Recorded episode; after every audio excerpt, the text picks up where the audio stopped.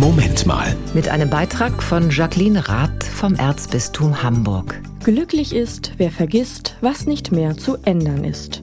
Das reimte der Komponist Johann Strauss. Ich finde das mit dem Glücklichsein nicht so einfach. Alle Probleme vergessen und schwupp, schon sind wir glücklich, das kann ich mir irgendwie nicht vorstellen. Auf den ersten Blick ganz anders dichtet Bertolt Brecht.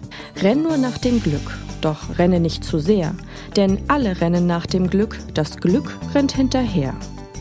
Also was nun?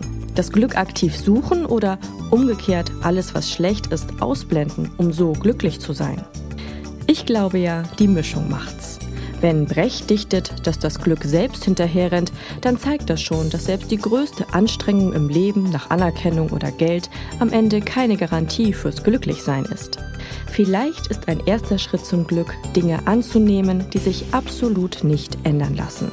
Annehmen ist etwas anderes als vergessen. Und dann zu schauen, was kann ich erreichen, um glücklich zu sein, ohne dass der Weg dahin zur Last wird. Dieser Balanceakt ist nicht immer leicht. Aber Glück hat so viele Facetten.